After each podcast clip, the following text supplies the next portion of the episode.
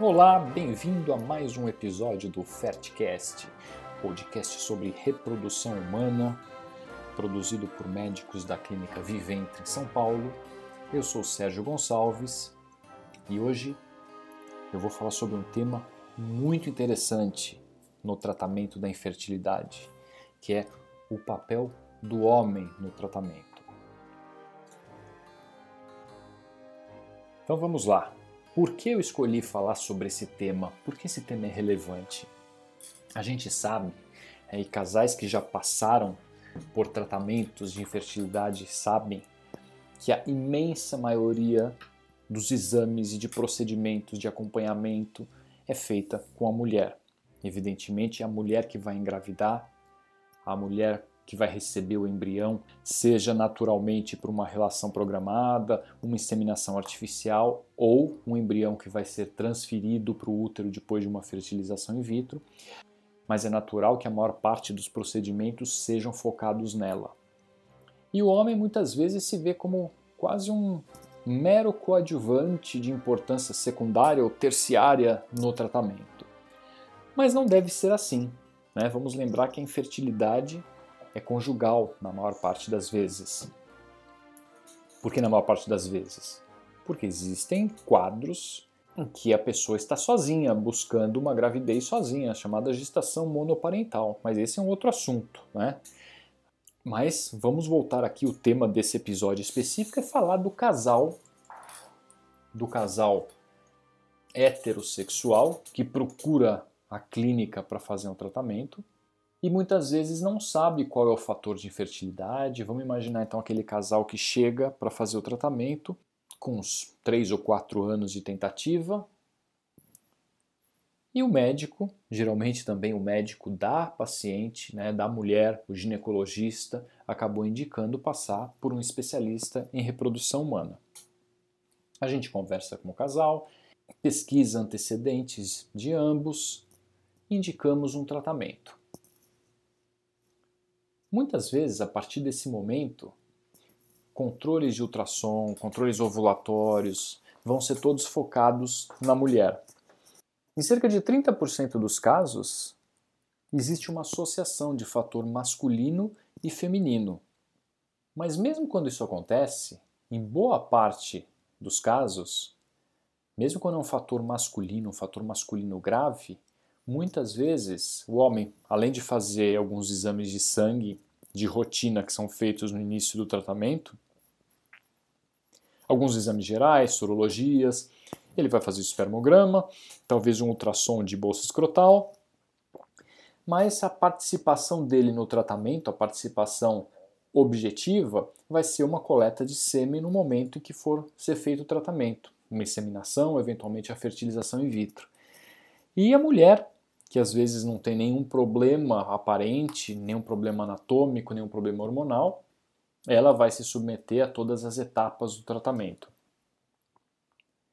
E como fica a participação do homem nessa fase de tratamento ou pré-tratamento? Aí a gente encontra perfis diferentes de parceiros. Né? Existem casos em que o homem está presente na primeira consulta, acompanhando a esposa, e depois ele pergunta: E eu, doutor, quando eu preciso voltar? Eu sempre respondo o seguinte: olha, eu posso checar os exames, se a gente for fazer um tratamento, por exemplo, de fertilização in vitro, é, a necessidade real dele de estar presente vai ser no dia da aspiração dos óvulos. Veja bem, a gente está conversando num primeiro dia, mas a próxima participação, a próxima vez que vai ser imprescindível a presença dele, vai ser quando for feita a coleta dos óvulos, porque ele vai precisar também coletar o sêmen né, para fornecer os espermatozoides para o laboratório poder fertilizar os óvulos. Mas isso não significa que esse homem não deve e não precisa participar das, das próximas consultas, né, da programação do tratamento, estímulo ovariano. O ideal é que sim, que ele venha para entender o que está sendo feito, qual é a conduta proposta, quando a gente vai induzir ovulação, o que, que a gente vê no ultrassom? Tem alguns homens que, de uma forma muito legal, eles participam ativamente de cada processo, fazem questão de preparar as injeções para aplicar, muitas vezes eles que aplicam injeção na mulher e eles vivenciam esse tratamento. Vivenciam não só né, na parte da animação, da empolgação, mas também da ansiedade, do estresse, que muitas vezes as pessoas se esquecem também. Acha que é só a mulher que fica ansiosa porque os procedimentos são com ela, que ela que está preocupada e que o homem não está nem aí, ele só está esperando a vez dele para ele coletar o sêmen e fazer essa participação ínfima só doando os espermatozoides, aquelas células tão pequenininhas, né? Isso não é verdade. Muitas vezes a gente vê é, maridos ou parceiros que estão tão ansiosos ou às vezes mais ansiosos até do que a mulher. Que às vezes a mulher, como ela está vivenciando cada etapa do tratamento, tá tudo mais claro para ela o que está acontecendo, qual é a próxima etapa. E às vezes o homem se coloca um pouco à margem de tudo aquilo, mas ele não entende direito o que está acontecendo, quais são as próximas etapas. E às vezes por causa do trabalho, muitas vezes ele não consegue vir nos controles e acaba perguntando para ela. E de repente a gente está fazendo acompanhamento de uma paciente que está aparentemente muito tranquila, mas existe um homem muito ansioso, muito preocupado, cheio de dúvidas em casa.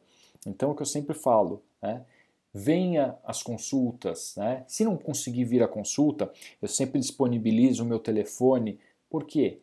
Pode me ligar. Se tem alguma dúvida, é importante esse suporte, que o médico dê esse suporte não esqueça da figura do homem que está ali, né? embora ele não precise vir. Né? Quando eu faço um ultrassom para avaliar como está a resposta ovariana, a minha conduta não vai depender da presença ou da ausência do acompanhante, do marido na sala. Né? acompanhando, vendo o ultrassom junto. Mas é muito bom quando ele está junto, porque ele está participando do tratamento. Afinal de contas, o casal está em tratamento. Né? Esse bebê não vai ser feito só com óvulos. E o espermatozoide é fundamental, a qualidade do espermatozoide também é fundamental. Então é muito importante que os homens que estão junto com as suas esposas nessa jornada em busca da gravidez, que participem do processo todo, tirem as suas dúvidas, exponham seus anseios, as suas incertezas, suas inseguranças, porque a gente precisa conversar sobre todas essas questões ao longo do tratamento. Né? Não pode ser um tratamento exclusivamente realizado na mulher. A gente sabe que isso às vezes acontece, infelizmente praticamente o homem não aparece e alguns realmente são muito tranquilos. Isso é verdade também, né? precisa ser dita. Tem homens que estão muito tranquilos, falam não, ela ela vai fazendo o tratamento, quando for a minha vez eu venho, e, e ele está muito tranquilo, e às vezes a mulher também está tranquila com isso. Cada casal tem o seu perfil. Né? Eu estou comentando isso em linhas gerais, da importância da participação do homem em todo o processo, né?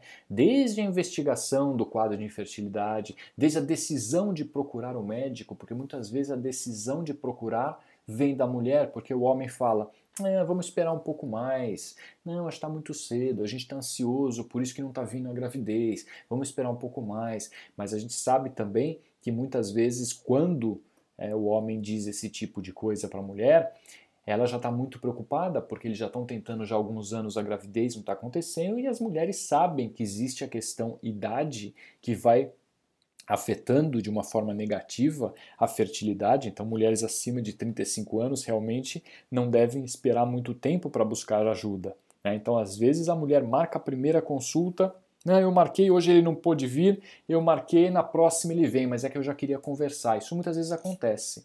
Então, Recado para os homens: estejam ao lado das mulheres, participem do tratamento, tirem as suas dúvidas. Né? Embora a maior parte dos procedimentos não seja feita em você, a sua participação é fundamental. E existem casos, lógico, né? não, não cabe aqui é, detalhar, mas em que o homem sim vai precisar fazer procedimentos, eventualmente punções testiculares, às vezes até microcirurgias, isso pode acontecer. Mas na maior parte das vezes, uma simples coleta de sêmen acaba sendo suficiente para o tratamento proposto. Né? Mas a participação fundamental. Ok? Você tem alguma dúvida, gostaria de perguntar alguma coisa ou fazer algum comentário em relação à participação do homem, à participação da mulher, contar alguma história? Escreve pra gente. Nosso e-mail é médicos@viventre.com.br. Um abraço e até o próximo episódio.